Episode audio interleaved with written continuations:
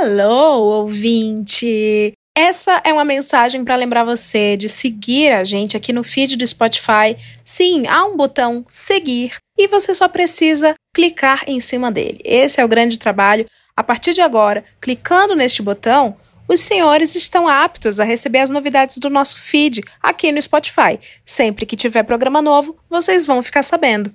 Ah, e você também pode ser um dos nossos belíssimos apoiadores do feed do Hoje Tem, que apoia não só Hoje Tem, como Fofoca na Calçada. picpay.me barra Hoje Tem. Quem escolhe as cotas, Sugar Daddy ou herança de uma tia minha, menino, se dá bem. Além de apoiar, ainda tem direito a entrar no grupo de fofoqueiros do Telegram, onde fica sabendo de spoiler, babados fortes e tudo mais, e ainda participa de sorteios maravilhosos todo mês. picpay.me barra Hoje Tem. Fácil, né? Hoje tem! Hoje tem. Hoje tem. Hoje tem. Hoje tem. Ouvinte, não tem nada de especial, não espere nada, nada, nada, nada, nenhum capricho. Não que você não mereça, mas faz parte da experiência. Mentira, eu também passei o dia vendo a CPI da Covid, e aí eu tô o quê? Um pouco saturada, então não vai ter intro. Não vai ter intro, eu não aguento mais, e é sobre isso que a gente vai falar. O que, que a gente vai falar? O que é que tem para hoje, convidados? Meu nome é Liara Vidal e hoje tem. Aqui é o Luiz Fernando Toffoli e hoje tem marasmo, moleza e murrinho. Aqui é Eduardo Porto e hoje tem muitas dicas para o que fazer no tédio. Aqui é Camila Freitas e hoje tem muito desgosto com a vida no Brasil de Bolsonaro. Eu sou a Leila Germano e hoje tem cansaço, preguiça e exaustão. Eu não suporto mais o que estão fazendo comigo. Eu não estou suportando mais. Eu estou no limite, Brasil. Eu tenho vergonha de falar isso. Eu não suporto mais. Eu não tenho dormido mais. Eu não consigo comer direito mais. Eu não tenho vivido. Eu não suporto mais. Eu cheguei no limite. Primeiro, começando. A minha expressão, tá? Ouvinte, se você pudesse ver, é uma expressão assim. Eu tô destruída. Primeiro, quero saber dos convidados se vocês estão cumprindo a experiência completa, cumprindo todos os protocolos. Tá todo mundo aqui arrasado no dia de hoje todo mundo mal. Sim, completamente destruído. Amufinado. Amufinado. Há dias. Eu vou te contar como foi a minha experiência hoje. Ah. Eu tô vivendo, hoje é meu aniversário. No momento exato que eu fiz 25 anos, às 18h30, eu estava esperando a fila da minha psiquiatra. Então foi assim que eu comemorei. Mas 2021 impossível. Vou falar nisso, sabe que temos um psiquiatra? Um psiquiatra, olha só. Sou eu. Se é assim que eu terminar essa gravação eu não sair daqui diretamente com o laudo pra internação, não vai ter valido a pena o podcast. Relaxa, galera, eu sou antimanicomial. Ai, perfeito. Assim que é perfeito. Eu trouxe aqui aquela que, gente, eu bebi um pouco. Três cearenses, é porque eu fico olhando pra mim, aí eu fico querendo contar comigo. A gente tá numa ágora do, do Skype, que é um negócio incrível aqui. Eu nunca tinha visto isso. Eu, tô... Eu achei maravilhoso. Então, isso aí, o ex-ministro da Saúde, inclusive, o Padilha, esteve aqui. Não existia esse fundo. Aí ele falou assim: ah, deixa eu botar um negócio aqui que é muito divertido. Aí ele botou, foi embora e pra sempre tá aqui no meu Skype isso. Eu não consigo tirar e ficam as cabecinhas. Então, eu já tentei. Agora a gente tá. A sensação de estar numa polis, né? Sim. Olha que gostoso. Isso me dá gancho pra falar de uma coisa relacionada a cansaço e preguiça, que é desistir com facilidade. Eu sou uma pessoa que desiste com facilidade. Se eu me deparo com algum tipo de obstáculo como esse, mínimo, a primeira coisa que eu vou fazer é aceitar. Falar assim, não, eu sou tão guerreira em tantos âmbitos. Onde houver concorrência, será Seja como água, né? Você se adapta às coisas e se for pra desistir, você simplesmente corre, que nem a correnteza do rio, e vai embora. Exatamente. Que lindo. Vocês são assim? Vocês são guerreiros? Vocês são batalhadores? Vocês falam assim, ah, não, eu consigo, eu quero, eu posso. Cara, eu sou extremamente adepta da desistência. Eu desisto demais. Eu acho que eu desisto todo dia da minha vida. Principalmente em questões sociais, as pessoas esperam que a gente seja um cachorro valente, sabe? Um cão de briga. E eu não sou um cão de briga. Eu sou um cão, eu sou um poodle de 14 anos, chamado Belinha. um pouco cego, né? Da Ana Maria. Catarata. Exato. Aquele que você tá andando no quintal, ele faz tec, tec, tec, tec, tec, com as unhas. Só, só existem duas ca- categorias qualidades de poodle, a belinha e a mel. Isso.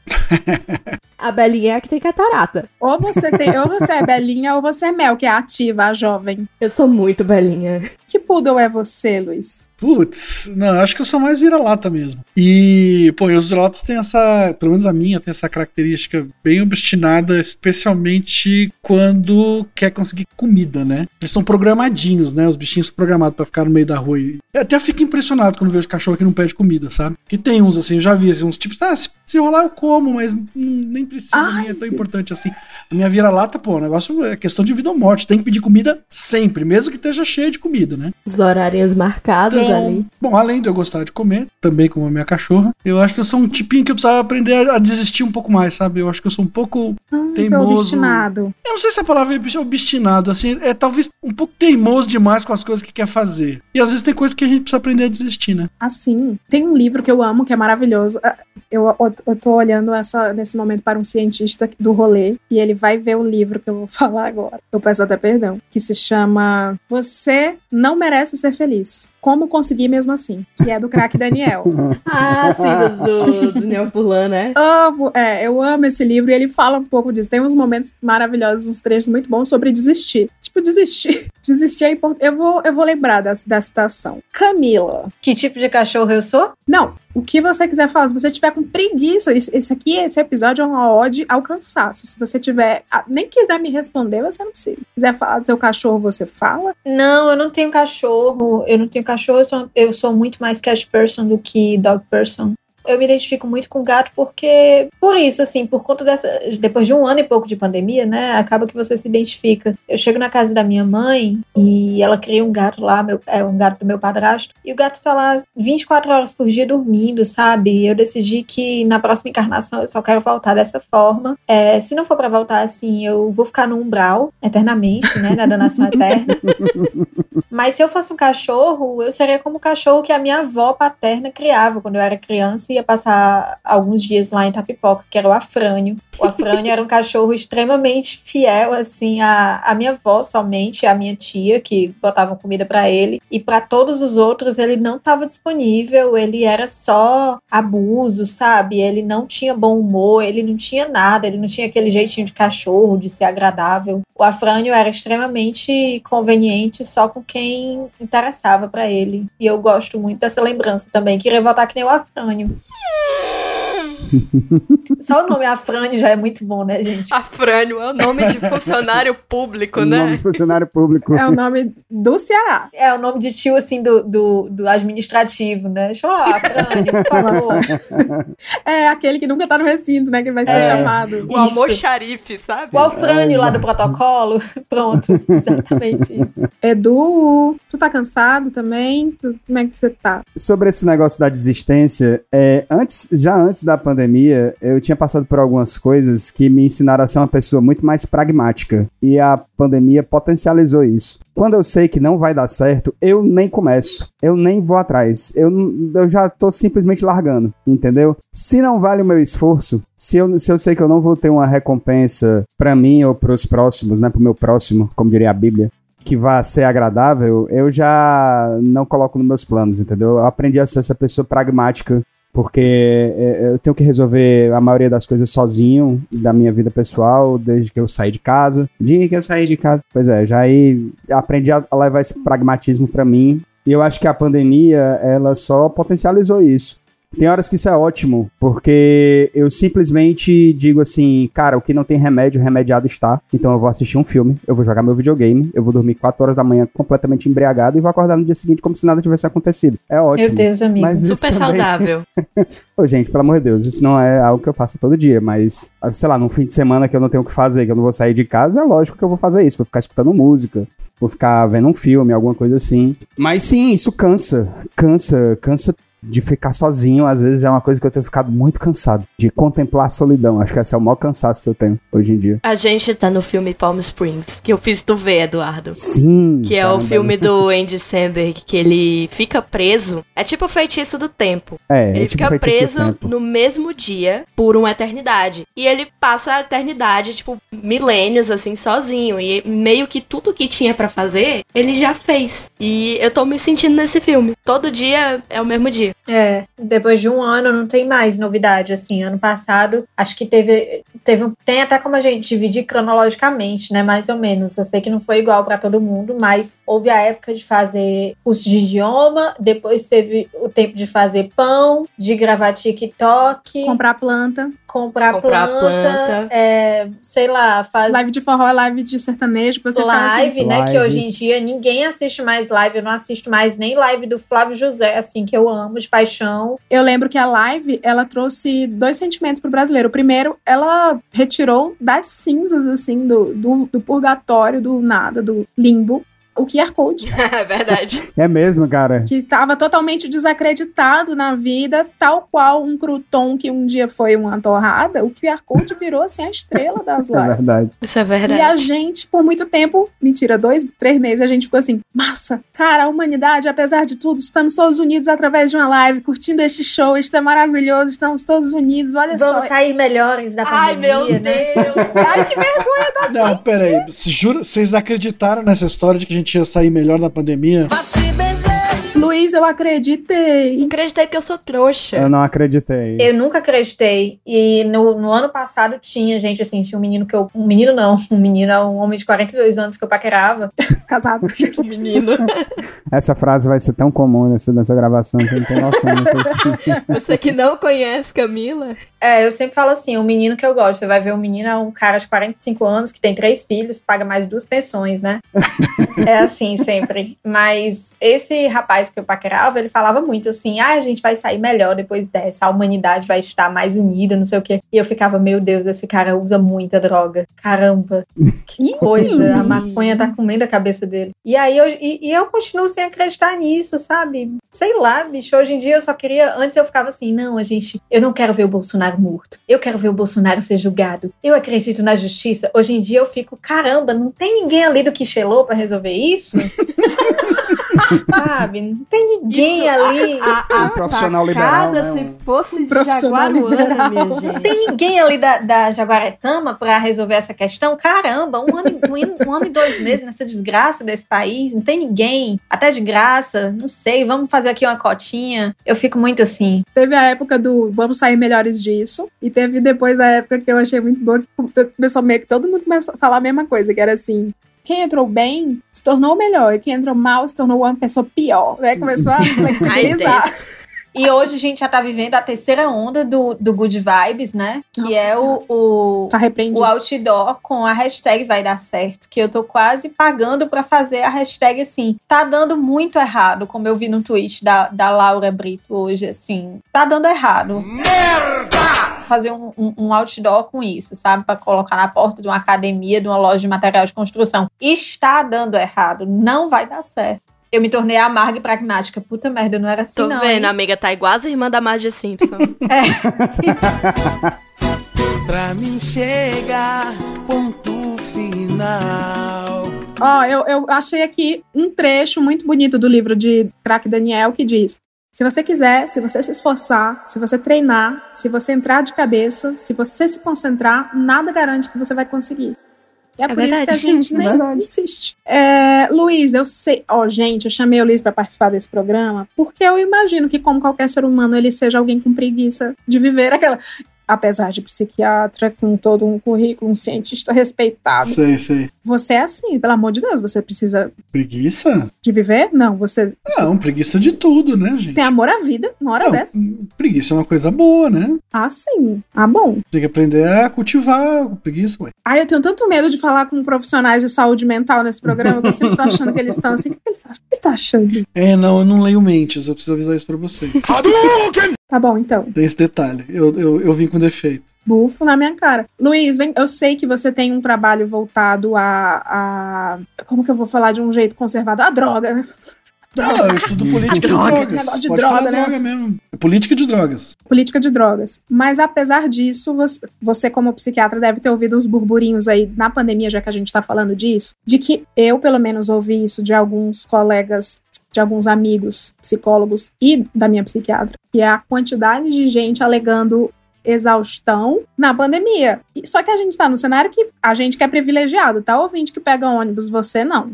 Você está a parte do que eu vou falar aqui. E donas de casa muito mais, né? Porque elas herdaram todas as buchas da pandemia. Mas a galera tá alegando um cansaço, mais ou menos isso que o Edu falou. Um cansaço. E a gente meio que não faz muita coisa, muito esforço, não é? As pessoas estavam no começo, teve a era do ai, o home office é tudo, agora vamos mostrar para as empresas que é possível trabalhar de casa. E é, só que nesse contexto tá todo mundo esgotado. Uhum. Você tem ouvido falar sobre alguma coisa assim, um movimento? As pessoas estão mais cansadas, Luiz? Então, é, teve ondas também, igual o resto da, da pandemia, é, essa história também. Porque quando começou, bom, teve esse primeiro momento que a gente não sabia muito bem quando é que, o que, que ia acontecer, que todo mundo ficou com muito medo. E essas situações assim de pane, de medo geral, elas, elas curiosamente, elas parecem. As, as pessoas ficam focadas nesse medo, de certa forma. né? Isso, isso, isso parece acontecer em situação de guerra também, por exemplo. Guerra é uma situação onde tem pouco suicídio. A gente tem dados que mostram isso.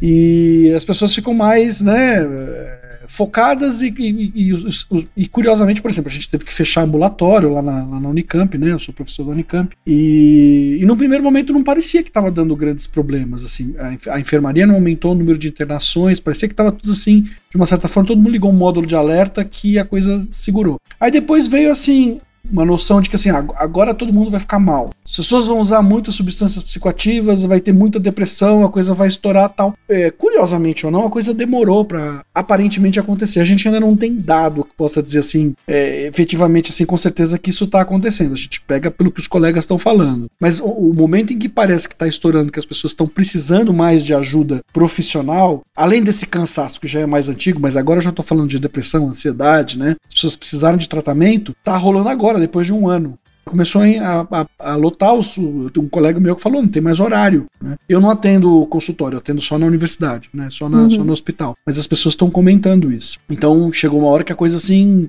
Houve uma exaustão da exaustão. E as pessoas estão precisando mais de, de atendimento agora. Mas essa, essa coisa também, dessa sensação de cansaço, acho que tem uma coisa importante pra gente pensar. Não sei se, vocês, se eu já tô falando demais, mas que, Não, assim, mesmo na hora que a gente não tá fazendo aparentemente nada, a gente tá fazendo muita coisa, a gente tá o tempo todo eh, ao redor de estímulos. Então, esse negócio da tela, você, ah, parei o trabalho, o que, que eu vou fazer? Eu vou olhar o Twitter. Ah, parei o trabalho, agora eu vou olhar um não sei o que, vou ver umas notícias, vou ouvir rádio. E, é- e fica uma constante, né, um movimento constante de prestar atenção a um monte de coisas, isso é extremamente esgotante, na verdade. Então, a rigor, a rigor, né, o que, nesse contexto, a gente, no momento de não trabalhar, e a gente trabalha com tela, as pessoas deveriam ficar longe da tela. Mas falar é fácil, né? Isso os que estão trabalhando com tela. Quem tá no, no seu cotidiano, né, são outros tipos de cansaço. Que tem, quem tá, con- continua pegando ônibus, né, quem continua trabalhando, no, eh, são, outros, são outros processos. Eu tô falando Que além principalmente do da galera que... cansaço vem o medo, né? que De se contaminar, Sim. de contaminar a família e tudo mais. Sim, são outras questões, exatamente. Eu passei a pensar nisso que você falou das telas, porque acho que até um pouco antes da pandemia havia muito aquele discurso de é, eu preciso reduzir o meu tempo nas redes sociais e eu preciso ficar um pouquinho distante das telas para, não sei, me dedicar às outras coisas,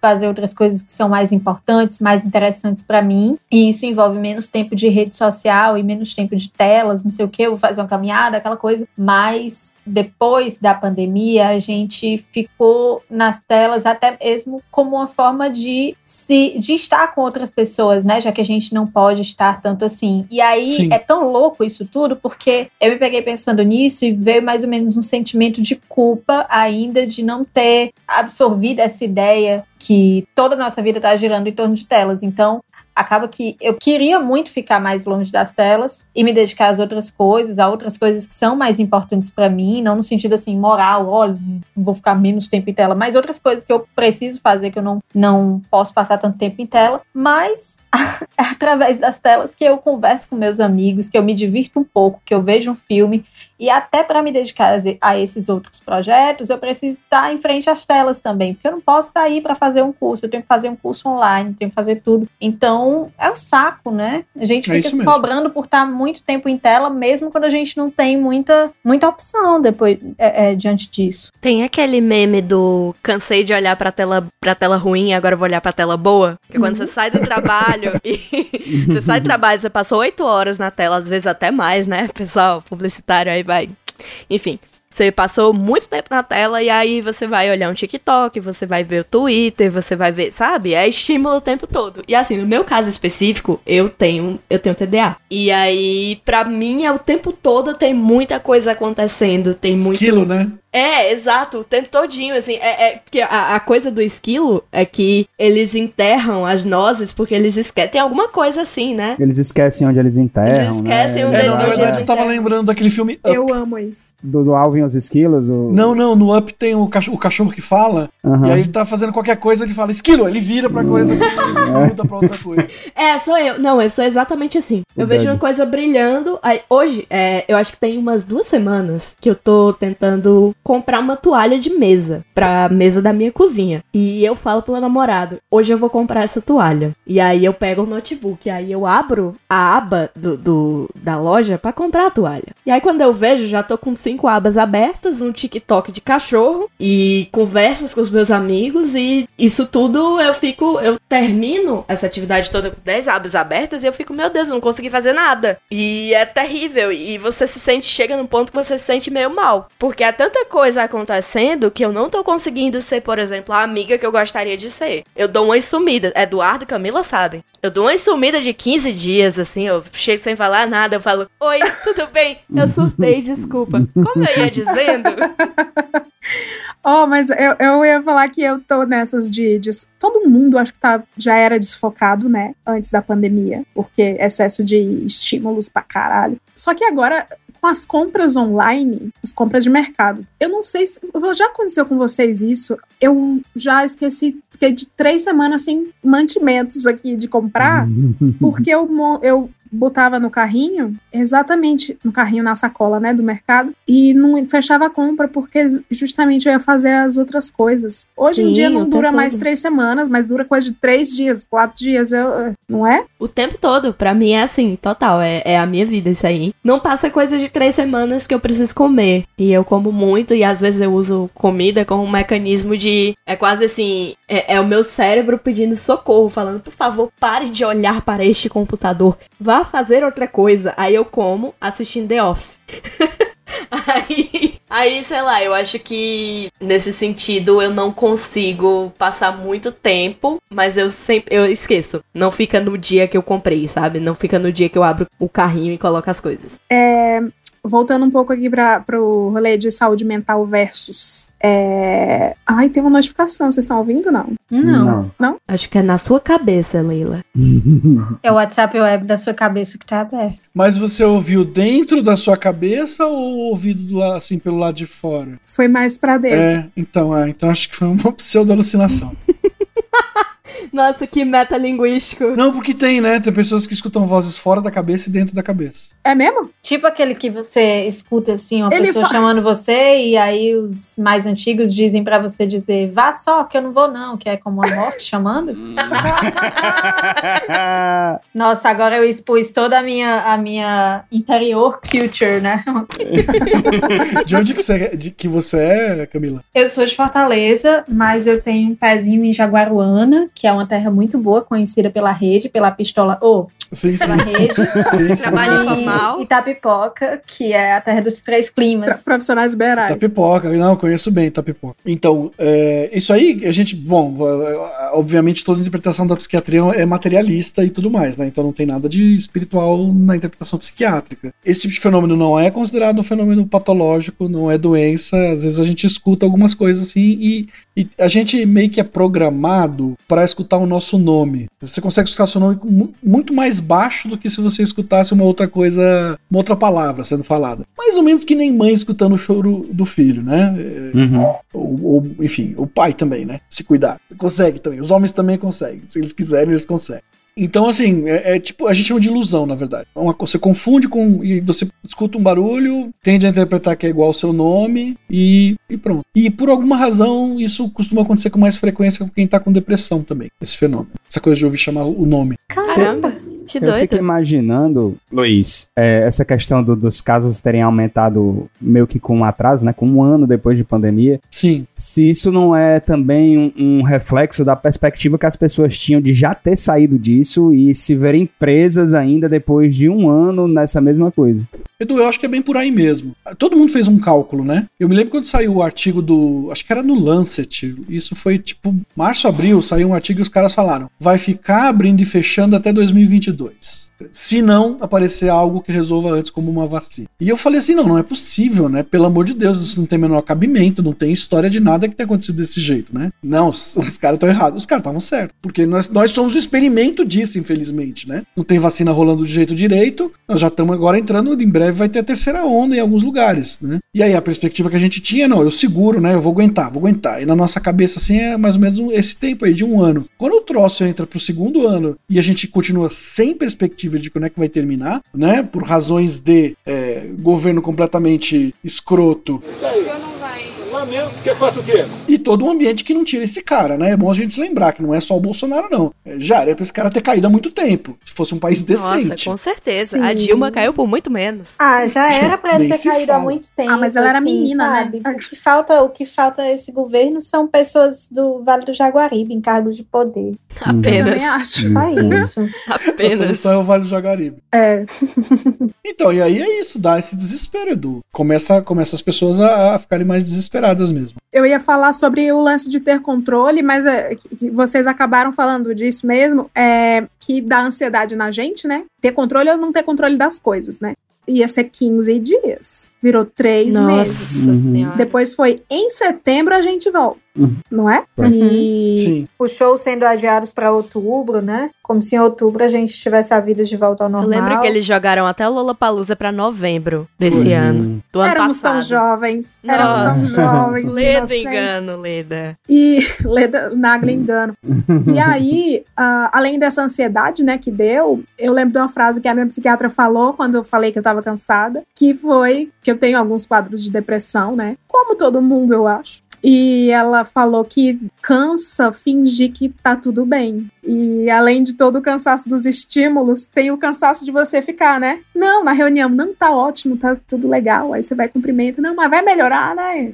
E essa disfarçatez aí de para você mesmo. Menina, deixa eu te falar um negócio sobre isso. No meu trabalho, o pessoal da minha equipe é todo mundo muito querido e a gente tá mais ou menos na mesma faixa de idade. Teve um dia que uma pessoa que trabalha comigo perdeu uma pessoa da família. E aí a gente recebeu essa notícia umas 9 horas, essa pessoa ficou super abalada e falou: "Ah, não vou conseguir trabalhar hoje". Aí o chefe disse: "Tudo bem, tira teu tempo e tal".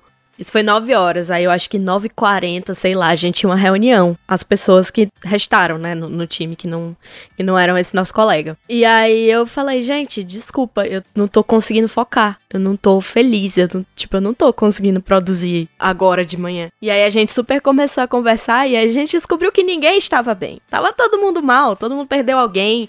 E a gente tava nesse estado, assim, completo de quase um teatro, sabe? De fingir que tá tudo normal acontecendo. Acho que principalmente publicitário, que não é um serviço essencial, assim. É meio difícil, às vezes, achar sentido no que a gente tá fazendo. Parece que era pra eu estar tá fazendo um negócio mais importante, porque o meu cérebro, ele tá nesse estado de meio que o mundo vai acabar, eu tô meio luta ou fuga, sabe? Uhum. E aí, sei lá, é muito estranho. Às vezes eu olho o que eu tô fazendo, aí eu penso, meu Deus, que coisa de doido. Como é que eu tô fazendo isso ainda, sabe? E vocês sentiram medo em algum momento, assim, medo pra valer, assim, de que ia Ai, pegar e Ah, o tempo todo, o tempo Demais. todo. Eu acho que senti mais agora, sabe? Nessa segunda onda que eu tava lendo hoje uma matéria no jornal dizendo que a segunda onda do Ceará começou em outubro de 2020, mas eu senti ela mais forte logo nesse, nesse lockdown desse ano, né? Do final de fevereiro até agora abril. Que eu tava senti, é, eu senti o peso inteiro nas minhas costas, o desespero que eu não senti no ano passado, eu senti, mas não tanto como dessa forma, eu senti todo nesse ano, e isso foi muito impactante, eu tava, tava me dando conta disso, porque assim, eu tenho, eu já tive depressão e tudo mais, mas eu tenho aquele momento que eu hoje em dia sei quando eu estou na pior, e eu sei que quando eu melhorar, eu vou voltar pior do que aquilo ali, mas pior no sentido de voltar muito, muito mais forte, com muito mais vontade para fazer as coisas, sabe? Muito, muito melhor que antes. E aí, entre março e abril, quando teve o lockdown por aqui, eu tive muito medo de perder minha família, porque minha mãe não estava na previsão de, de ser vacinada pela idade, porque ainda ia demorar, porque ela ia fazer 60 anos ainda, e todos os cenários horríveis foram traçados na minha cabeça, todos. E assim, eu não sou aquela pessoa que, que pensa, hoje tá tudo bem, e hoje as coisas estão aqui minimamente controladas, eu não tenho que lidar com negacionista perto de mim, e ok. Não, eu já imagino que tudo de ruim vai acontecer comigo, assim, que eu vou perder minha família, e depois eu vou morrer, e eu vou sofrer no hospital, eu não vou morrer logo, eu ainda vou sofrer, enfim. Esse é um dia normal na minha cabeça, um dia qualquer na minha cabeça. Sabe E quando aí- foi? Hum, desculpa, pode continuar, fiquei- amiga. Não, só terminando, eu fiquei muito ruim com isso, né? Muito triste, muito acabada.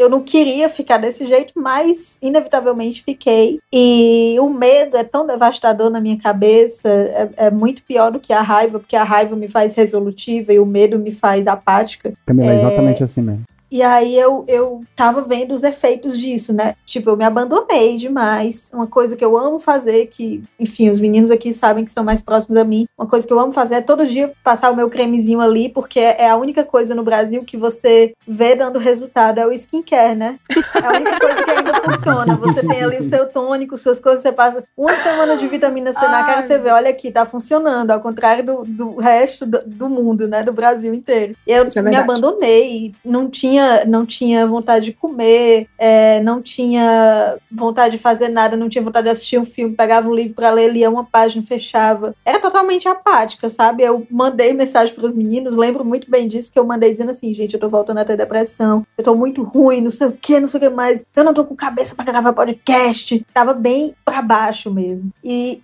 foi devastador, foi tão devastador que eu tava vendo que é, há um mês, mais ou menos, atrás, eu fui ver o, o saldo disso, né? Quando as coisas começaram a acalmar mais na minha cabeça, fui ver o saldo disso, e o saldo disso foi que eu perdi 3 quilos. E eu já sou uma, uma, uma mulher muito magra, então perder 3 quilos é uma derrota muito maior pra mim. E aí hoje eu tava vendo que eu estou finalmente me refazendo depois da vacina da minha mãe, né? Que assim, pelo menos foi isso que tirou 120 quilos de, de medo das minhas costas. Mas depois disso eu tô me refazendo e eu reconquistei o peso que eu perdi. Aí eu fiquei, caramba, uma coisa tá dando certo nessa desgraça de país. Pronto. Mas o medo, o medo é aterrador demais. E, e- e, Camila, você mora no Ceará? Sim. É, é, a tua mãe tem alguma comorbidade ou foi vacina Tem. pela idade mesmo? Não, não foi vacina pela idade, porque minha mãe tem 59, vai fazer 60 em junho. Foi pela comorbidade, que minha mãe é cardíaca, enfim, já, já infartou quatro vezes, tem um monte de Entendi. problema. Foi por isso, mas o medo era muito maior, porque eu pensava, cara, se eu, eu, eu via muita gente jovem é, tendo a doença e, e ficando muito ruim no hospital, mas eu pensava assim, se eu pegar, beleza, eu posso até morrer, não sei, vou sofrer um bocado ainda, mas se ela pegar, vai ser muito pior, porque eu vou sofrer o triplo disso. E ela, sabe, tem todo tipo de doença, então eu ficava me martirizando demais por isso. E quando saiu a vacina dela, eu fiquei, nossa, agora eu posso dormir em paz. Eu dormi, no outro dia eu acordei 9 horas da manhã pensando, caramba, hoje eu mereço. A alegria da trabalhadora, né? A cor é tão pequena, bicho. Pelo amor de Deus. Mas tá assim. Tá desse jeito. Eu não aguento, A gente, de certa forma, tem o nosso cansaço, e esse nosso cansaço ele permeia uma certa bolha, né? E tem o cansaço da outra galera, que é a galera que está saindo. Sim. Precisa, né? Que precisa. Nossa, Não, sim. tem a galera que precisa sair, mas tem a galera que acha assim, que vive total na realidade paralela. Eu tenho uma prima que trabalha na área da saúde, e aí ela já tomou as duas doses. E ela sabe, não é aquela coisa de você pensar, né? O Twitter tem aquela coisa de dizer, gente, mas a gente tem que levar a informação a todos os lugares.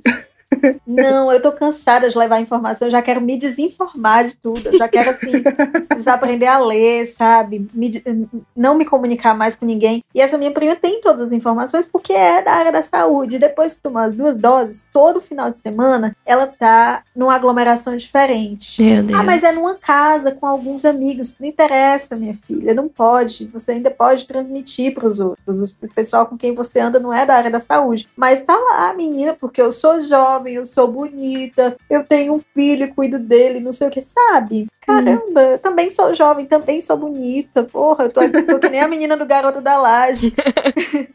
Sou toda Toda natural, natural, sou bonita pra pra caramba.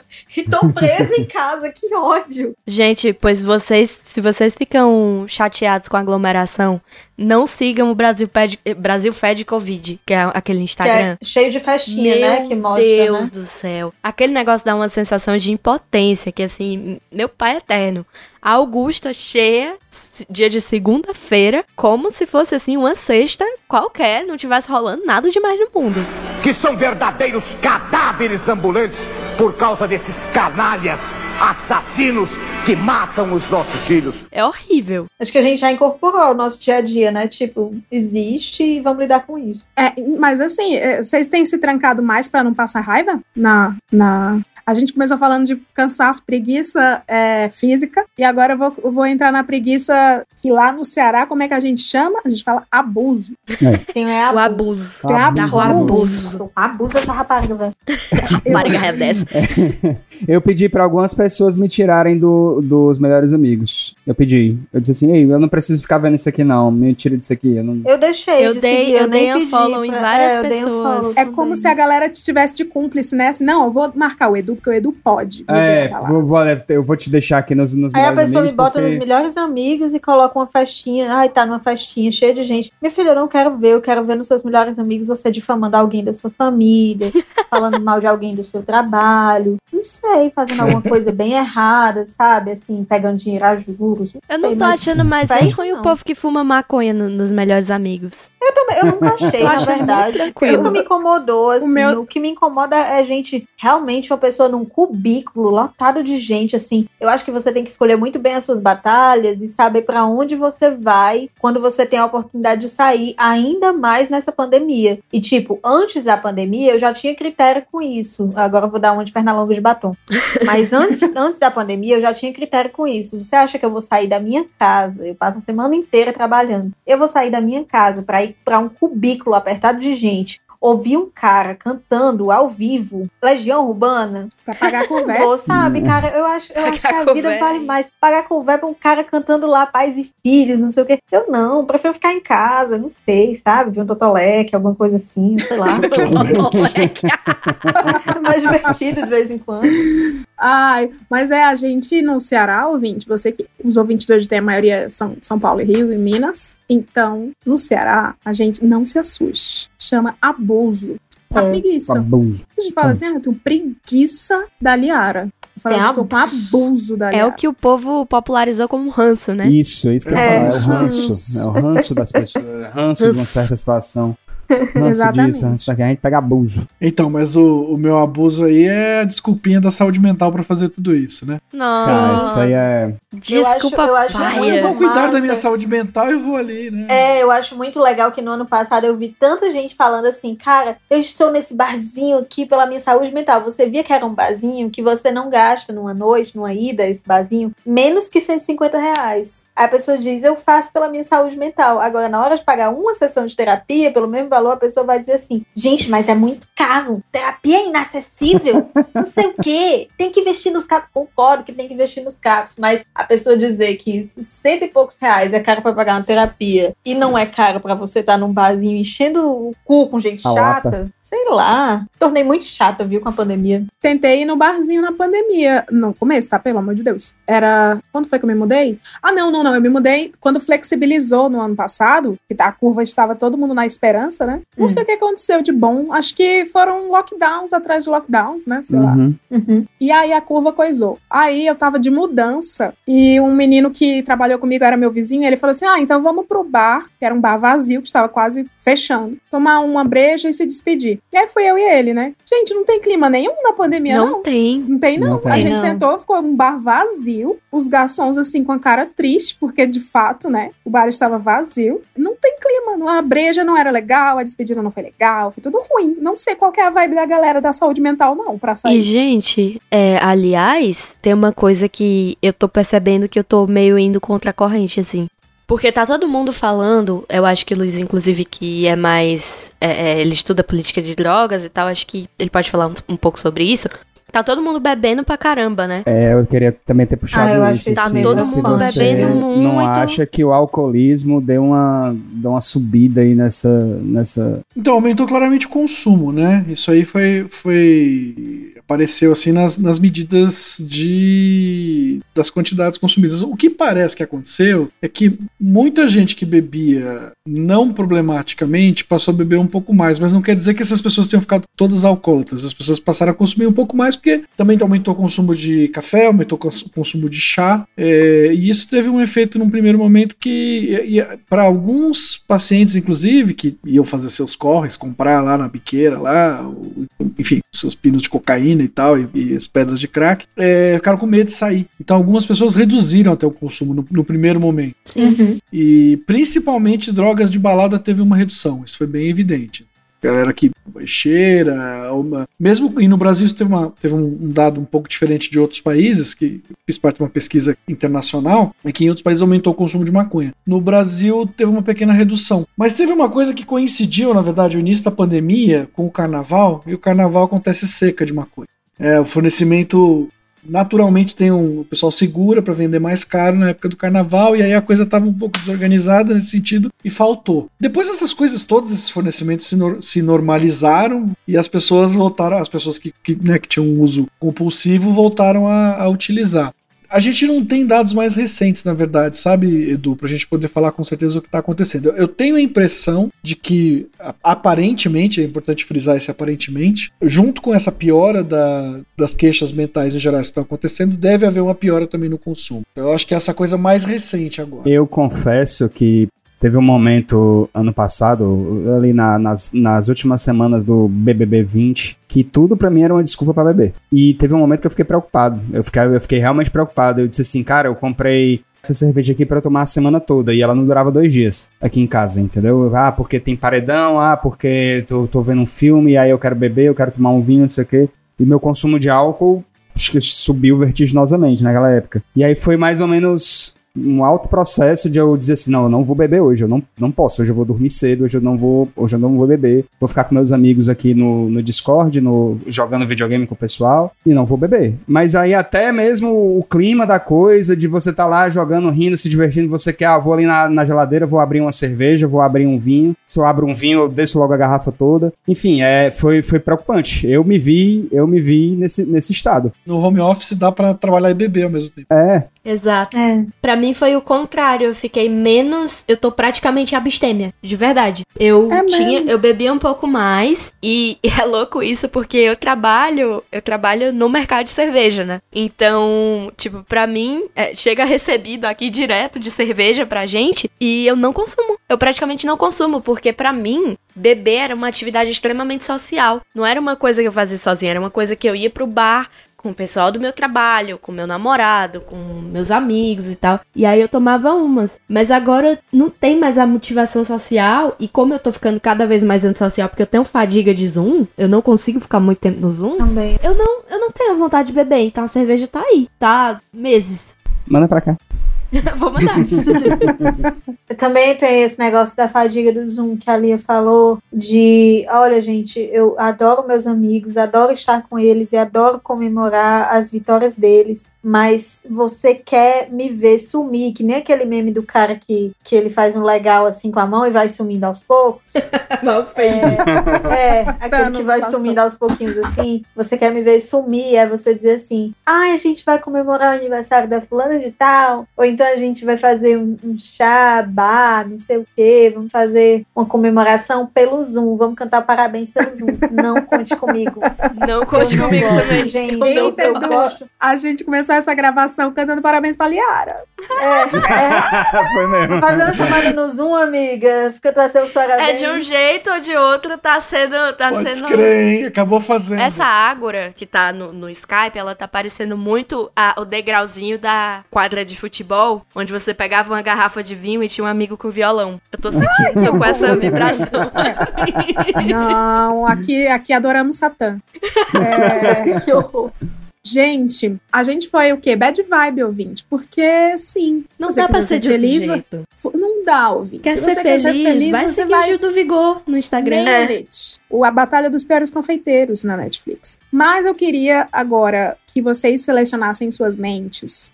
A gente falou de preguiça mental, né? Preguiça, preguiça de sofrimento, um- uma preguiça de um cansaço também relacionado a você estar exausto, exaustão de exaustão. Agora eu queria que a gente transferisse para o que eu vinha conversando com vocês, que era o do abuso, assim. Ter preguiça, essa expressão que eu acho maravilhosa, é uma, uma das melhores coisas que veio no ano passado, né? Porque ano passado veio o é sobre isso e tá tudo bem, eu odeio essas porra. Mas a preguiça foi uma coisa muito reforçada. Então eu queria que vocês vasculhassem suas mentes do que vocês têm preguiça no mundo. Eu tenho preguiça do Twitter. Eu tô com uma preguiça. Mulher, eu tô com uma preguiça imensa do Twitter. Eu saí do Twitter, era o quê, gente? Janeiro? Acho que era Foi, por janeiro, aí. né? Por aí. Olha Ai, aí. amiga, tá que muito... eu, cara, por muito tempo da minha vida, eu, eu sou. Eu sofro de tweetagem, né? Eu sou twitteira há mais de 10 anos. E em janeiro desse ano eu larguei de vez. Porque tanto eram as brigas constantes, os assuntos que só existem no Twitter, é, as discussões que só existem no Twitter. Tipo, eu abro de vez em quando o Twitter do indo e voltando pra olhar o que é que tá acontecendo. E o povo tá discutindo monogamia de novo. Aí eu. Eu não acreditei nisso aí, não. Não acreditei nisso aí, não, galera. É, é igual você. É igual abrir a geladeira aí não tem nada, só tem, sei lá, ovos e um leite e fechar. Aí você abre a geladeira, só tem monogamia de novo. Aí você e geladeira. fecha. Meu a Deus, geladeira da internet. Então Sim. eu cansei, eu não, eu não. Desde janeiro eu não consigo mais e eu já saí do modo Twitter, sabe? Eu não tenho mais esse funcionamento que normalmente eu teria no Twitter. Então esse é o meu abuso. Garrei abuso do Twitter. Eu, eu, eu acho assim, eu tô é, mais ou menos nessa vibe da, da Liara, mas eu até tinha falado com ela uma vez que, logicamente, somos pessoas completamente diferentes e nós sentimos as coisas completamente diferentes, óbvio. Sim. Mas é, eu, eu tenho um abuso dessa questão, dessas discussões repetitivas e. Não vou usar a palavra militância, não, mas eu vou dizer assim: essa, essa eterna defesa com unhas e dentes que o Twitter precisa ter com absolutamente tudo. Eu tenho muita preguiça disso também. Eu Nossa. tenho muita preguiça dessas coisas. Mas eu não tenho preguiça do Twitter em si, porque eu acho que as pessoas que aparecem na minha timeline são pessoas legais, entendeu? E eu faço uma seleção muito boa de quem aparece lá. E eu tenho um certo prazer, maquiavélico, eu diria, de ver gente burra fazendo, fazendo burrice no Twitter. Eu, eu, fico, eu fico assim, extasiado. Vendo cristais de burrice falando besteira lá e. Mas assim, eu não me meto, entendeu? Então isso pra mim, não vou dizer que me faz bem, mas é, eu acho que é parte da experiência. O Twitter me deixava ansiosa porque eu vou ilustrar isso com um tweet famoso, que era um cara que falava todo dia, o Twitter tem um protagonista. E a meta do site é fazer com que o protagonista não seja você nunca. e aí eu tava constantemente, né, dando opiniões e participando do Twitter, e com esse, esse medo, essa ansiedade que um dia eu ia falar uma merda e eu ia estar no centro de uma discussão. E eu não quero, não, obrigada, eu prefiro sumir pra sempre. Isso que o Edu falou da- das pessoas burras, eu tenho um pavor agora. Você acabou de desencadear um pavor em mim, Edu. Gatilho. Um. Gatinho. Um pavor que é. Um gatinho. As pessoas, eu descobri o mundo das listas no Twitter. Não sei se vocês estão por dentro. Sim. Você cria uma lista e aí você vai jogando como se fosse amoras. né? Amoras numa cestinha. As pessoas que você acha que tem a ver com aquela lista. Falou mal da Juliette. Aí Falei caiu, mal né? da Juliette. Jurídico Juliette. Jurídico Eu não falei da mal da Juliette. Mas já me botaram numa, numa lista chamada Tuiteiros Perigosos. Porque eu falei que o Gil, em alguma ocasião. Não, eu falei que a Juliette tinha passado do ponto numa ocasião. Enfim, agora você desencadeou em mim o medo de alguém criar a lista Pessoas Burras. Imagina você tá vivendo a sua vida em paz. E aí você recebe a notificação. A Fulano do- adicionou você em Cristais da ignorância. Pessoas né? burras. pessoas burras, Caetano cara. Veloso adicionou você à lista. Você é burro, que cara. terror! Que terror! Ai, eu Nossa. amei. que horror, amei. Luiz, você tem uma preguiça de estimação? Ah, eu tenho preguiça com médico bolsonarista. Oh, E negacionista, com essa história de médico cloroquiner, especificamente, assim. Cloroquiner. Eu fico, eu fico abismado. É muito complicado pra mim pensar isso. essa- essa- Enfim, ao mesmo tempo é fácil de entender, porque eu fui professor de medicina há um certo tempo, eu já sei mais ou menos como é que funciona a rato. Mas, puta, que saco, viu? Que por que, que cansaço. o pessoal é tão conservador e tão. E porque é, não entra na minha cabeça como é que você defende uma coisa que não tem. que é pro- comprovado que faz mal? É, acho que a questão não é ser. é, bom, enfim, são duas perguntas, né? Um, uma é os médicos serem conservadores em geral. E acho que isso tem a ver, de fato, com ser uma profissão, primeiro, muito, muito bem remunerada. Uhum. Médico, tem vários que não ficam ricos, mas ninguém morre de fome, tem esse detalhe. Vai ter sempre emprego disponível, pelo menos da, enquanto ainda funciona o status quo da maneira que ele está funcionando agora. Tem uma outra peculiaridade também, que é essa coisa assim, né? Todo mundo quer fazer medicina. Agora um pouco isso tem mudado com, as, com grande número de particulares, e aí é mais é quem tem grana mesmo. Então já é, já tem grana e continua a ser gente que tem grana. Mas antes era aquela coisa assim de que é uma coisa arrogante intelectualmente, né? Essa coisa assim de ser muito sabichão, né? De, de- de achar que sabe muito. Então, que eu acho que é também um, um- uma. É o outro lado dessa história, né? Que você tava falando de gente burra, mas gente que se acha inteligente demais é um saco, pelo amor de Deus. Sim. gente. E o Twitter tá Hum. cheio disso aí. E o- Ah, e não, é- Aff, é- Maria, nem é- fala. E o Twitter tá cheio. Nossa senhora. Eu acho que essa, essa talvez seja a, a, a expressão mais certa, Luiz. A de- não, é, não é necessariamente uma pessoa burra, mas é aquela pessoa burra que se acha inteligente. Esse é, a- é o pior tipo de, de, de, de imbecil que a gente vê na internet. Então, no, no, no Tao Te King tem uma, tem uma frasezinha ali, né? Evidentemente o negócio é falado em chinês, e chinês é aquela coisa assim que é- são umas palavrinhas assim, que você faz uma enorme frase só com três, seis palavrinhas você faz um aforisma, né? Mas eh, ele, ele diz assim: é, não saber saber é doença, saber não saber é virtude. Eu acho que isso é uma reflexão Isso é boa gente verdade. Caramba. Eu, tô, eu sou de humanas, eu tô assim. Então, vou, Mas, daqui ó. a pouco eu vou tomar banho, eu tô assim. Mas é real, até levando pra esse caso do Twitter, eu acho que é, é muito a coisa do não saber saber. Tantas pessoas têm muitas opiniões, baixa PDF, lê as coisas e compartilha. Ah, porque eu vi numa thread, coisas assim. Como todo mundo tem muita opinião sobre tudo o tempo todo. E, e- e é quase o normal, assim. É norma no Twitter você se manifestar Tem que dar opinião, né? sobre todas as coisas. O Conflito que eu vi, Israel-Palestino. exatamente o É exemplo que cheio eu ia de, dar. cheio de especialista, né?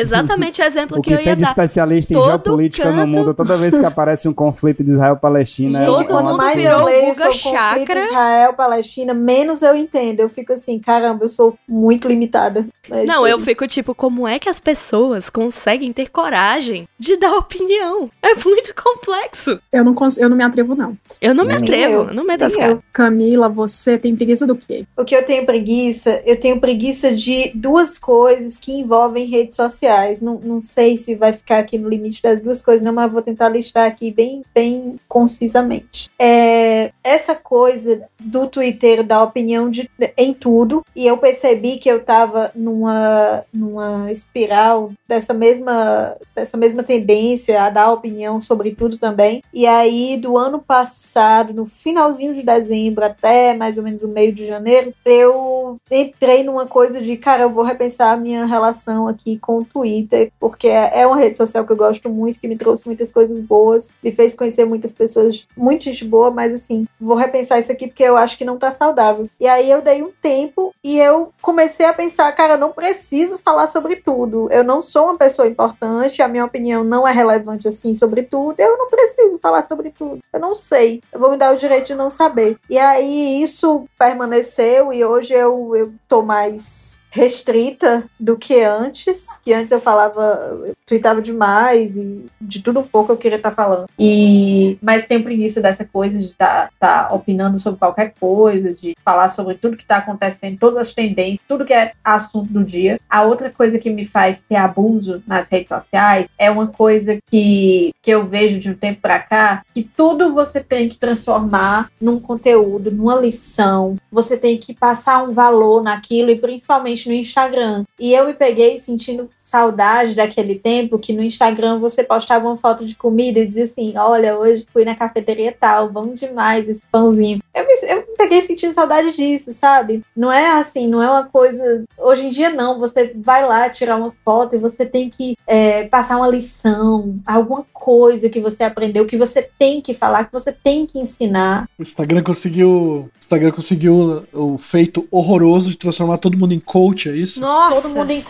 coach. ai, porque eu faço conteúdo, não sei de que, eu sou especialista, não sei de que. Eu acho bacana que as pessoas tenham algo a, a compartilhar, algum conhecimento a compartilhar com o mundo, mas eu acho chato esse negócio de você se colocar numa posição que você tem que compartilhar alguma coisa, porque senão você não é relevante, você não tá produzindo nada. E a gente E fica outra- refém do algoritmo, né? refém do algoritmo, assim, poxa, sabe? Eu gosto ali. É tanto que eu, eu tô postando muito mais coisas nos meus melhores amigos do que nos stories normais, porque às vezes eu só quero falar besteira para as pessoas que, enfim, estão ali, que são mais próximas a mim e vão me achar ridícula, mas são ridículas também como eu. E a outra coisa que me dá muito abuso, era duas, né? Mas aí eu vou, vou fechar em três.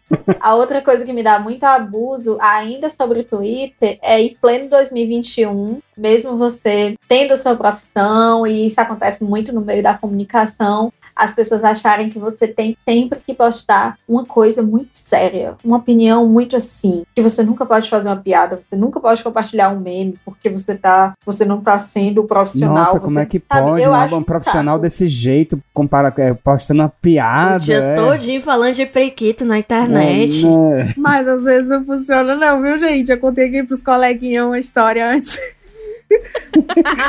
Num grupo de, de Telegram que ninguém me responde, não, porque o povo não leva a sério.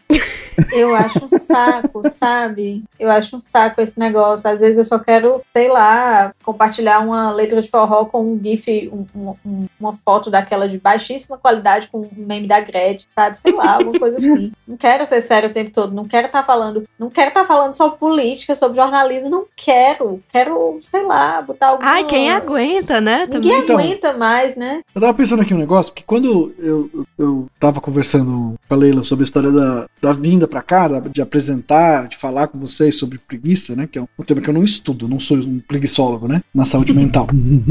Coincidentemente, eu tinha acabado de ler o livro do, de um cara que foi genro do, do Marx, que é o Paul Lafargue, não sei se vocês ouviram falar, um francês. Não. E o livro se chama Não. O Direito à Preguiça. Coincidentemente, eu falei, nossa, mas que coisa profética. E, e é um marxista, ele era marxista. Apesar de ser, apesar de ser o sogro, né? Ele poderia não gostar do sogro, ele, ele, ele, além de tudo, era marxista. Seguia Ai, o- que chique. o sogro dele. Chique, né? E o cara defende a ideia de que, porra, pô, não tem nada mais capitalista do que trabalhar. O bom mesmo é você não trabalhar. Uhum. Trabalhar pouco. A luta anticapitalista tem que ser uma luta a favor do ócio. E o que tá acontecendo, o que vocês estão falando pra mim é que, e isso acontece comigo também, tá, gente? Não sou da comunicação, mas rola. Até um pouco porque eu me meto também nesses mundos de comunicação também, mas assim, mesmo fora disso, a gente trabalha sem parar, galera. A gente não para de trabalhar e a gente fica pensando em trabalho até na hora do lazer. E porra, que merda isso, né? Eu acho que um Sim. pouco pensar assim, eh, assim, tem lá, tem que entender o livro, o livro tem uma, um momento histórico e tem as suas críticas também, tem os limites, ele botava fé na tecnologia como forma de resolver essa questão do trabalho, que a automação ia fazer com que as pessoas trabalhassem cada vez menos, e não foi muito bem isso que aconteceu, mas eu acho que a gente precisa pensar um pouco também né, na preguiça como um valor também, assim, né? Pô, eu também quero, quero ficar de boas, né? Essa coisa do direito ao ócio de, da gente não parar de trabalhar. E eu fico muito indignada porque, assim, a minha terapeuta, ela disse que eu preciso muito ter um hobby. Porque absolutamente tudo que eu faço por prazer, eu começo a dar um jeito de transformar em remuneração. A gente tá vivendo uma época que a economia tá horrível, que a gente precisa de dinheiro, que a cidade tá extremamente. Eu moro em São Paulo, a cidade tá extremamente gentrificada, as coisas estão cada vez mais caras, comida tá cara, então a gente precisa ganhar dinheiro. E aí, é, sei lá, eu pensei, pô, vou começar a fazer cerâmica. Com as canequinhas de cerâmica, macho. E aí, de repente, ah, eu vou fazer um Instagram pra divulgar minhas canecas de cerâmica. Bordado. Tudo a gente quer transformar num side hustle, sabe? É, Isso é horrível. monetização, né? É, é horrível. Até o podcast pra gente, o Indo e Voltando, a gente começou falando, cara, a gente não vai tirar um real disso. Só falando besteira. E aí, com o tempo, a gente já fica um pouquinho refém disso, sabe? Às vezes é meio, é meio cansativo. Eu só queria Nós fazer. temos os nossos apoiadores, a gente tem que fazer conteúdo, tem que não Exato. sei o quê. E a gente só Sim. queria pegar um microfone e falar de besteira. Fala Falar de- besteira. É. Nossa, eu ando muito cansada, mentalmente cansada. Vou falar agora do ponto de vista de podcaster. Eu vivo disso agora. Que eu vou entrar no gancho do Twitter e das pessoas. Vocês arremataram todo o meu cansaço. Então não vou chamar de preguiça, vou chamar de exaustão, tá? Criar pautas, né, e con- convidar pessoas e tal, toda essa parte legal. Que é no fim a gente está aqui conversando uma deliciosa conversa. Em algumas pautas eu preciso debruçar muito, outras não. O lance é que quando você começa a, a publicizar isso no Twitter, na internet, né, que é onde você é o veículo, né? Eu não tenho a Rede Globo à minha disposição. Então eu, a gente creator tem muitos seguidores, Luiz tem muitos seguidores também. E quando você começa a usar este público para escoar seu trabalho, você vi- fica bem refém, né? Então você tem que estar sempre, tem que, foi por minha conta, não tem que nada, mas disponível e legal. E às vezes, às vezes muito, a maioria das vezes, eu, eu tenho tentado fazer essa higiene mental na mi- comigo de ir no Twitter falar só merda, sabe assim? Aí eu de vez em quando pingo meu trabalho, mas às vezes eu só quero falar merda. Só que aí eu já fui acometida pelo chato vírus que o Edu citou. E eu vou citar um exemplo pra vocês. Hoje eu tava na live da CPI do Intercept e a gente estava analisando a postura do, do Pazuello e eu estudei em colégio militar. E aí eu tava falando, ah, então, porque isso é bem de casernas e tal. Eu sei porque eu estudei em escola militar. Aí eles falaram, ah, você estudou em escola militar? Aí eu falei, eu estudei em escola militar, mas era do Ceará, por isso que eu sou legal e razoável. Entenderam como xenofobia pro meu estado as pessoas do chat. Nossa. É, o pessoal tá constantemente no, no modo de ataque, né? Tá, No modo Twitter, gente, tudo você, tu, você tá reagindo na vida, assim, no dia a dia, como um RT comentado. Sim, o meu maior medo é esse no Twitter. Quando eu escrevo, às vezes eu escrevo real, uma bobagem que eu só quero escoar porque eu moro só, porque eu não tenho ninguém para conversar. Então eu, eu converso no Twitter. É onde eu me humanizo ali. Você já pensou nisso também, Leila, que a, a gente tá muito assim, se justificando mais? A gente tá adotando esse comportamento de Muito. se justificar Horrores. mais? Um dia desses eu tava falando assim no Twitter. Nossa, eu gosto muito de trovão, adoro trovão e adoro raio. E quem for sensível que se lasque. Eu coloquei desse jeito. E aí, imediatamente depois, eu coloquei assim, gente, quem for sensível, assim, quem não gostar de trovão, não é quem for sensível de, de, né, de, de ser autista, de A ter alguma sabe sensibilidade que é uma fobia auditiva. real. É. Não é alguém não, que é mas vai, sensível vai, vai um aparecer a galera. né? Vai. Aí, aí eu tive que colocar esse negocinho lá depois no outro tweet, porque senão eu ia dizer, ah, mas não sei o quê. E tem um idoso aqui em casa. E tem uma pessoa que é cardíaca, e tem medo de trovão. E não sei o E que. meus pets? A gente falou isso num episódio chamado Protagonistas do Planeta Terra, que tinha um psicólogo também com a gente, que foi sobre isso, sobre as pessoas que acham que passa o recibo, assim, sobre absolutamente qualquer coisa. Você fala, eu gosto de trovão e quem for sensível que se lasque, aí, aí fica. Mas o meu irmão, ele tem um problema com trovões. Musiquinha Ele dramática no muito. fundo. É, e aí é sobre, a partir daquele momento, é sobre aquela pessoa. E o Twitter tá todo mundo. A pandemia descaralhou todos nós, né? E aí todos nós vamos pro Twitter pra distrair, só que estamos todos de- descaralhados tentando distração e em defesa, porque estamos ansiosos. Nossa, o Twitter parece assim que pegaram um monte de criança chamadas Gabriel, aquelas que tem o dentinho torto e a blusinha do, do Homem-Aranha, que são as Ah. crianças mais encapetadas, e Os Gabriel. soltaram sem nenhuma supervisão. Essa é a sensação. Mas eu, eu sinto, Leila, que esse descaralhamento já era uma curva natural, sabe? Ele já descrevia essa parábola, só que a pandemia deu uma acelerada. Botou uma aceleração na, nesse, né, nesse Botou, negócio. botou a gente pra esquentar. Eu, eu gosto de twittar besteira, né? Só que eu tô sentindo falta real do. Da, eu vou falar igual uma véia, né? Mas eu já sou. Um Twitter antigo, né? Eu entrei no Twitter em 2007 e antigamente era que era bom. Eira. É que no meu É. tempo, Depois que botaram 280 tecnológicos. no meu caracteres. tempo, nove era e meia da noite, tava todo mundo oi, oi, Não. oi. E a gente só fazia. O Brasil era unido por fazer piada com Dolly. Era Nossa, isso que era o Twitter. Tinha a foca do Twitter. Nossa, Tinha a foca do- foquinha da é do tempo. Twitter. Hoje, gente, né? o, tempo o de Brasil. O Brasil tá tão ferrado, tão pesado, que eu e Jair me arrependi. A gente passa o dia falando de política e, e tesoureiros e bolsa regrets. A gente tem um grupo que a gente só ressuscita. E o grupo de apoiadores do Hoje tem também, inclusive um beijo para os apoiadores. A gente tem um grupo só de mandar vídeo do Brasil Profundo. Igual 2015. O Brasil Lembra? autóctone. que era lembra que era vídeo de gente sendo pega transando pela esposa e saia com a chinela e, e, e flagra É o, é o quadro zap Era zap do, do grupo do Onde Tem. é, o, é o zap zap. Exatamente. A gente não quer mais saber. Porque no Twitter, justamente, está todo mundo nos cobrando posicionamento político sobre a Palestina. E eu não li sobre a Palestina. E eu posso até ter uma opinião sobre a Palestina, mas não vi os descendentes de judeus falar mal de mim. Então eu não posso emitir nenhuma opinião, porque eu já tenho mais de 90 mil seguidores e aí eu vou ser cancelada, porque o povo tira print. Então você começa a ficar refém da audiência. E você sabe que você vai ser cancelada por dizer que você não ouve os descendentes de judeus, né? Aliás, é, por dizer exatamente isso. Por você ter uma ponderação, você já vai ser cancelado. Sim, eu vou, eu já tô Porque esperando. você não deveria nem começar a ouvir o descendente de judeus. Enfim, eu não Nossa, vou eu falar isso, não. É, eu falou de marxismo. Eu Diz. fiz recentemente uma thread no Twitter sobre Marx. E aquela thread foi pra mim. E eu fiquei muito feliz que as pessoas gostaram e que historiadores gostaram muito. Porque eu estava lendo uma biografia levinha de Karl Marx. Só que era muita informação. Então eu lia o capítulo, aí eu ficava. Como eu contaria isso para uma criança, né? Aí eu comecei a fazer a thread, assim. O fichamento. É, e, e- e comparando Karl Marx com a Anitta, né? Com a carreira. Porque são carreiras parecidas. Se você ler a thread, são carreiras parecidas.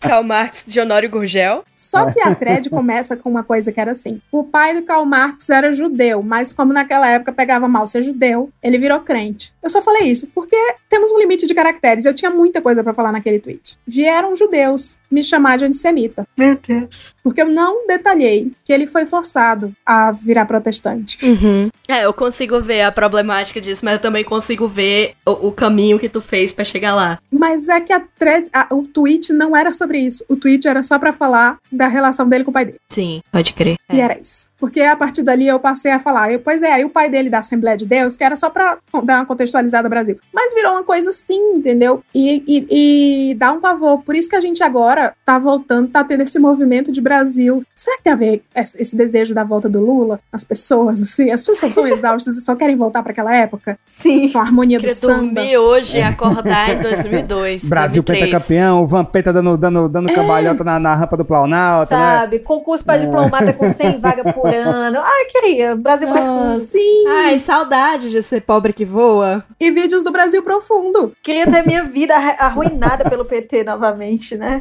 Uma coisa assim. Saudade de Eu ser arruinadinha. disso. É, eu lembrei dessa situação que a Leila estava falando também, que ela foi cancelada aí pelos judeus, não sei o quê, que é uma coisa que sempre me aconteceu e eu sempre meio que, não sei se recalcar é o termo certo para isso, mas eu não, não falo tanto sobre isso porque sempre vai ter uma pessoa que, embora eu não esteja dizendo aquilo, ela vai dizer que eu estou pressupondo é, é, é, ignorar a dor dela, sabe? Mas, tipo, eu sempre tive muito problema com ganhar peso. Eu sou aquela pessoa que aqui vão chamar de magra de ruim, não sei o quê. E isso sempre foi uma questão na minha vida, porque eu, desde que eu me entendo por gente, eu tô nessa luta e tal. É por uma questão de saúde, mas também é por uma questão de estética. E aí, sempre que eu falo assim, ah, é difícil, porra, hoje foi numa loja, é difícil achar uma roupa do meu tamanho, porque tudo fica parecendo que eu tô vestindo um saco de farinha, tudo fica muito grande. Mas você não tá vendo que as pessoas têm dificuldade para achar roupa tamanho grande também? Eu sei que as pessoas têm dificuldade, meu amor, não cheguei na internet ontem. As pessoas têm dificuldade para achar roupas em tamanhos maiores, que é, algum, é uma coisa muito mais comum do que isso que eu passo. Mas aí, automaticamente falar disso, dor, né? É, automaticamente falar disso é como se eu estivesse invalidando tudo que as pessoas estão, é, todas as dificuldades que as pessoas gordas estão passando, sabe? Ah, mas você nunca teve. Beleza, eu tô falando de dificuldade para comprar roupa, não tô falando de outro tipo de dificuldade. Eu sinto isso em Sempre duas esferas da minha vida. Ah. É, também no tamanho, mas é porque eu sou o que se chama de gorda menor, né? Eu, tipo, eu comecei esse ano a, a ser classificada como gorda menor. E, tipo, eu fiz 46 e tal. Então eu não tenho tanta dificuldade de achar roupa pra mim quanto gordas maiores. E a outra é que eu, tipo, eu sou uma. Eu sou negra, mas eu não sou negra retinta. Eu sou negra e eu tenho um pai branco. Então, qualquer dor que eu vá sentir em relação ao meu tamanho, qualquer dúvida que eu vá sentir em relação a estar num corpo novo que eu não tô acostumada a lidar, qualquer dificuldade que vai aparecer e também coisas relacionadas à minha identidade racial e a como eu me coloco no mundo, eu vou ser chamada de. Ah, vai, vai falar que eu tô desrespeitando a questão de gordas maiores e vou, eu vou ser chamada de afrobege na primeira oportunidade, sabe? Tipo, vão falar coisas horríveis de mim. Vão falar, ai, coitada da bege, sabe? A gente fica com aquele medo de virar um RT comentado de alguém Eu tenho fazendo um pavor. pouco da sua cara, né? Eu tenho É pavor de RT comentado. Pra mim, devia cancelar aquela função. O Twitter proibiu o RT comentado também, porque não proibiu aquelas. Não tem a opção de você restringir quem responde seus tweets. Sim. Devia proibir o RT comentado, gente. A pessoa vai lá e tira Saúde um print. mental no Brasil ia lá pra É o cima. meu maior hein? medo. O meu maior medo é, é- é o RT comentado. Eu também queria muito, mais do que a edição de tweet, eu queria essa ferramenta aí. Não, igual não quero mais ser marcado em foto, não quero que me deem RT comentado. Nossa, Ah, eu não sim. queria a edição de tweet, porque isso ia fazer a gente perder os melhores tweets que já existiram naquela rede social. Como, por exemplo, do Cid Gomes falando truque. Ou é mentira! Tá mentindo. São os Eu- é, melhores. coisas que não podem ser editadas. A Lília Não. Cabral falando, é, escrevendo uma foto pra Araci Balabani falando minha mais, minha mais adorada Aracu.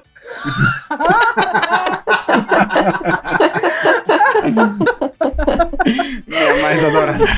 O, o, Unicampers que vieram aqui para ver Luiz, para ouvir Luiz. O pessoal me Isso é conhece o- como Toffoli, viu, Leila? Esse, Toffoli. deixei, deixei rolar esse Luiz aí, a- o Ah, podcast não, quase sou inteiro. do Ceará, a gente não chama assim. Eu ganhei esse apelido lá, um cearense que me deu Do esse Ceará? apelido. É. Vale, meu Deus. Então tá bom. O Ah, Hoje em dia ele é professor, ele é até médico e professor, ele ficou até famosinho aí, porque é epidemiologista, Quem? infectologista, ele chama Carlos Magro Castelo Branco Fortaleza. Esse Ai, cara, família de rico. ele que ficou, a família dele é lá do, é de Campos Sales. Olha, Ô, rapaz. Pois terra boa. Pois então, ele que inventou esse nome pra mim. E depois virou xingamento, né, por causa do Dias Toffoli, né? Mas enfim. Pois é, que todo mundo te confunde. Todo mundo te confunde todo dia. É, Eu, já- eu vi. Já é meu bordão, né? Já fiz várias piadas com É. isso, inclusive. Unicampers que vieram aqui ver o ministro, tô zoando, que vieram aqui ver o Toffoli. Valeu. É, por favor, pesquisem, vocês que são daí da saúde mental, pesquisa o pavor do RT. As Mas, gente, pessoas- ó, você é uma que eu não tenho tendência que esse- eu tô Eu plantando não na sua tenho esse pavor, gente. Eu, eu acho até Não divertido. É, eu, nem, Nossa. eu nem acho ruim. Quer dizer, eu acho ruim. Porque tu é pe- terapeutizando, né? É bom. Ah, Luiz? não, não vem com esse papinho, não. Vai, por favor. as doidiças de cada um é as doidiças de cada um.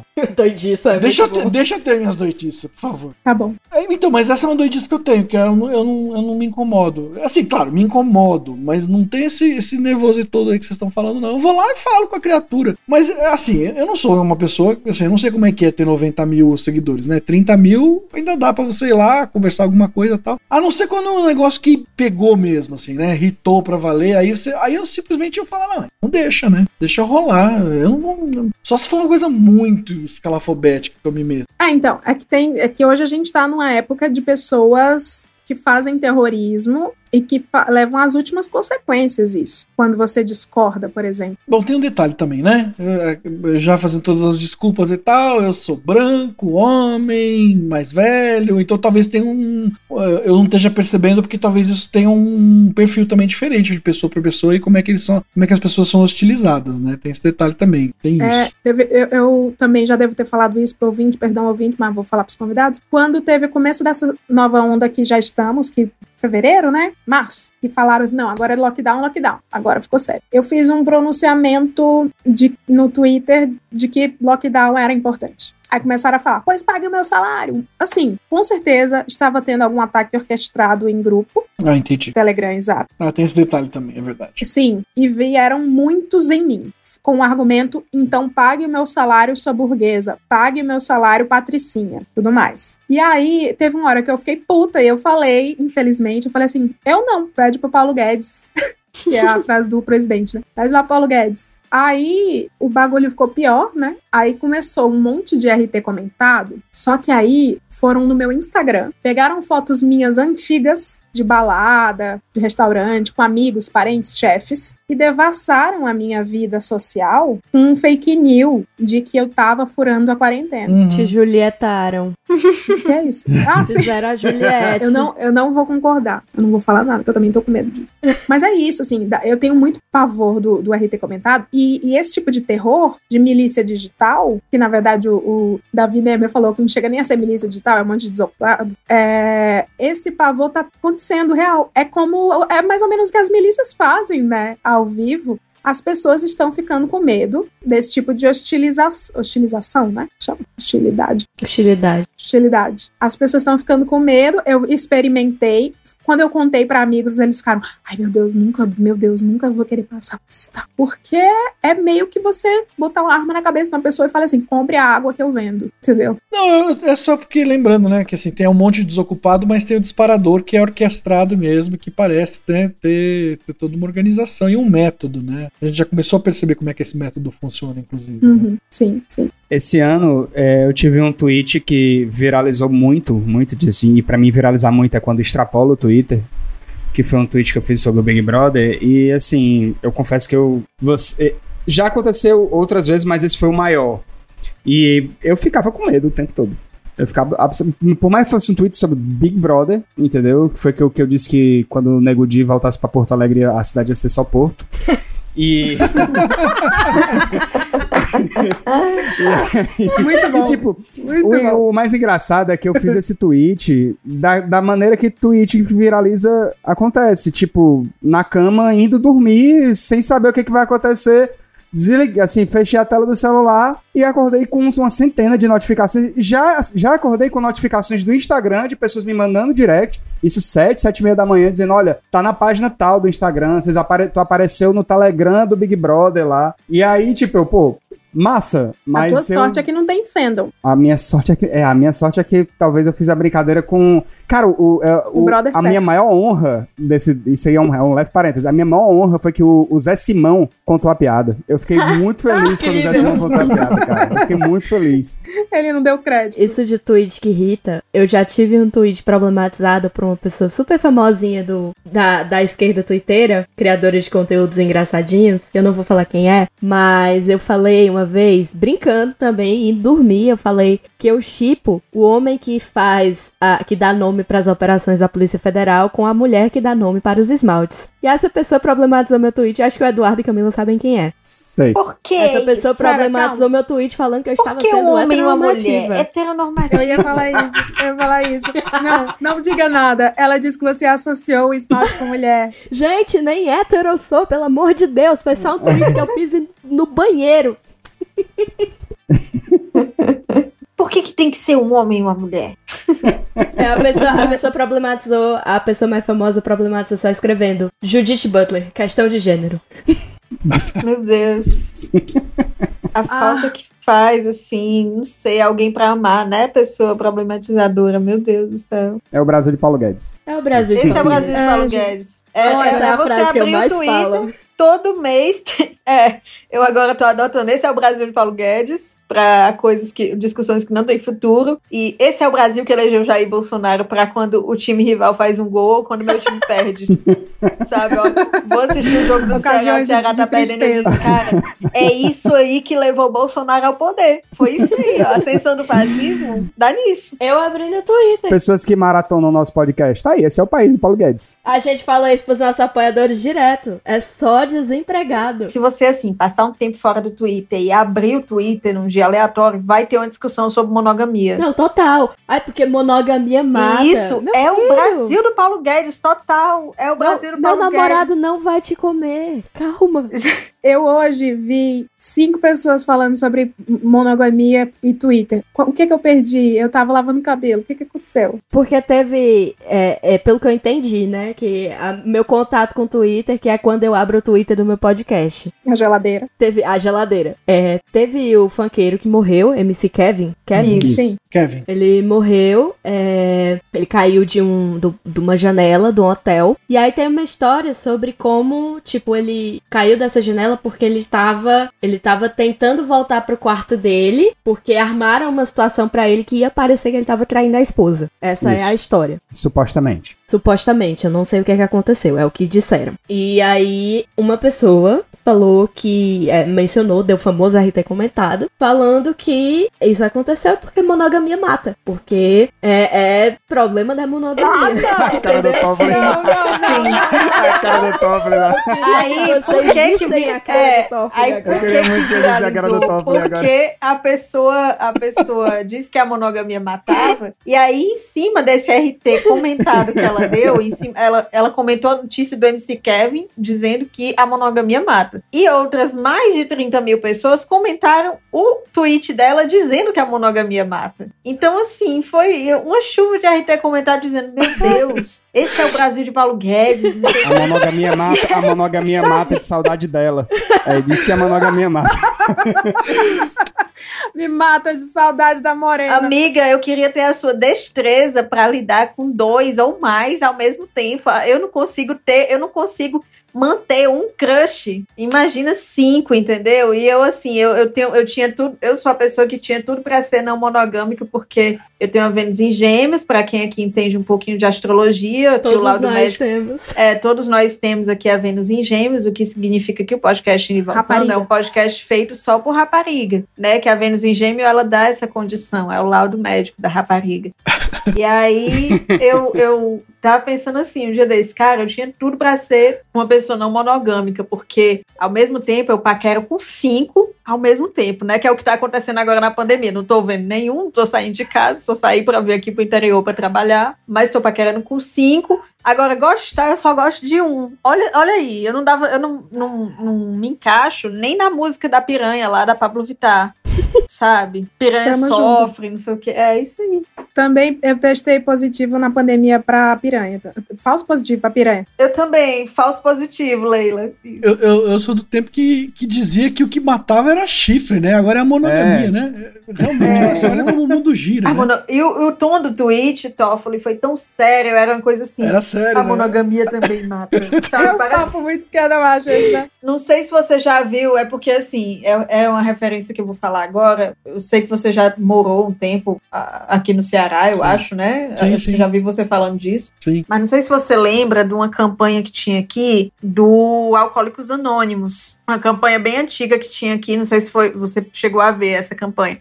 Mas os meninos vão lembrar, acho que Leila vai lembrar um pouquinho também. Já tô e aí lembrando. o, o ouvinte, é, o ouvinte Você se pesquisar um pouco. Não, era lá para os anos 90, comecinho de 2000. É, não, Não nessa sei se época eu tava pegou. fazendo medicina fora. Ah, pois é. Hum. Ah, os ouvintes aqui, se puxarem pelo YouTube, talvez deve ter esse vídeo. Era um, um- um vídeo que era assim. Agora eu fui, fiz uma digressão muito grande. Era um copo sendo. é, a pessoa colocava o uísque no copo, aí tinha uma voz bem solene e uma música bem de drama, sabe? Atrás. E dizia assim: se o seu caso é parar de beber, não. Se o seu, caso, é beber, o problema, problema é, é seu. Aí depois o copo continuava sendo cheio aí. Se o seu Se caso seu- é parar de beber, aí o copo do nada. Pá! O problema é nosso. Não, essa é propaganda era nacional, galera. Ah, Essa é? propaganda era nacional, pô. É. E eu falei besteira, eu, eu não tava estudando medicina, eu já tava fazendo, terminando a psiquiatria nessa época. Mas isso era nacional, essa, essa, essa era uma clássica. guanais. Pois é, aí se você ler esse tweet da monogamia nesse tom, vai encaixar direitinho, que era tipo assim, a monogamia também mata. Se seu caso é ser corno, o problema é O problema é seu. seu. Se o seu caso Seu caso é o é seu, da o problema é nosso. Se o seu caso de ser corno, vem pra cá.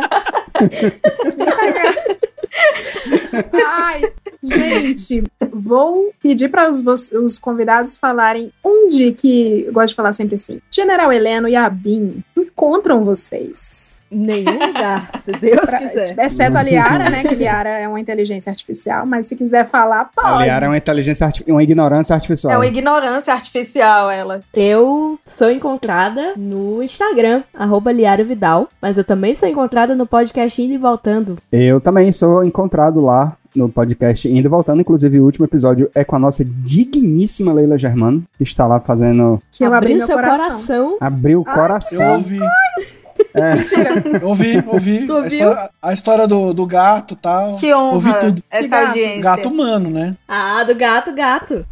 Leila, você não sabe quantas mensagens a gente recebeu Ele me mandou mensagem aqui agora. Cinco mensagens, eu tô fingindo que não vi. Não, Que eu eu vou ver a alma dela sair do corpo aqui. E também no Twitter, é arroba do Porto Lima, no Instagram como arroba Eduardo Porto Lima. Então eu tô no arroba LF Toffoli, de Luiz Fernando Toffoli, com F só, porque eu não sou ministro.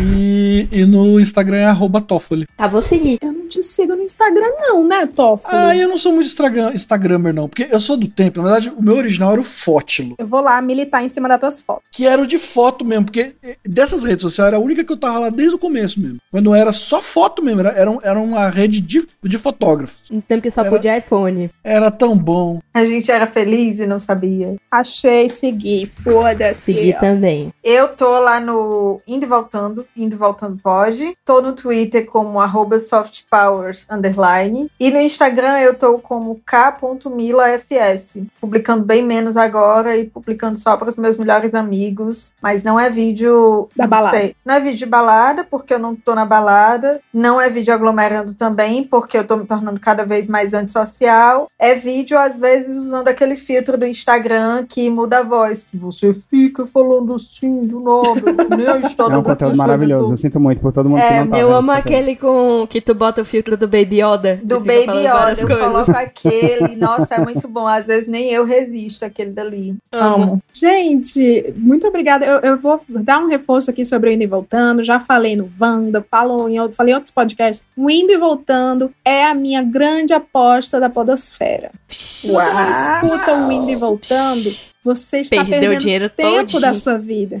Não Eu é. conheço pessoas que perderam tudo na aposta. Gente, sério, Perdeu tudo, o é drama de quem ouve o Indo e foda. É muito bom, é muito bom. Pra tempos de pandemia, faz muito bem, inclusive, porque lembra pessoas engraçadíssimas e comuns que fazem falta na nossa vida, que são esses três. Então, Oh. escutem o Indo e Voltando, que vocês vão matar a saudade de entes queridos. É muito divertido. É, muito obrigada a todos. Muito obrigada mesmo. Toffoli, que eu chamei de Luiz o programa inteiro. Eu também. Cheiro. E eu sou a Leila Germano. Se você chegou aqui pelos nossos amiguinhos, eu tô como Leila Germano no Twitter, no Instagram. No Instagram também estamos como Bom Dia do Mal, que é o nosso alter ego, o perfil de mensagens de WhatsApp passivo-agressivas, satanistas, comunistas, enfim, o que você quiser selecionar e disparar no grupo do condomínio, da escola, da família, da igreja. Mensagens que vão acabar com a raça do seu dia. A mensagem que encerra o programa de hoje, eu achei a que eu queria, não é do Bom Dia do Mal, vai ser do craque Daniel,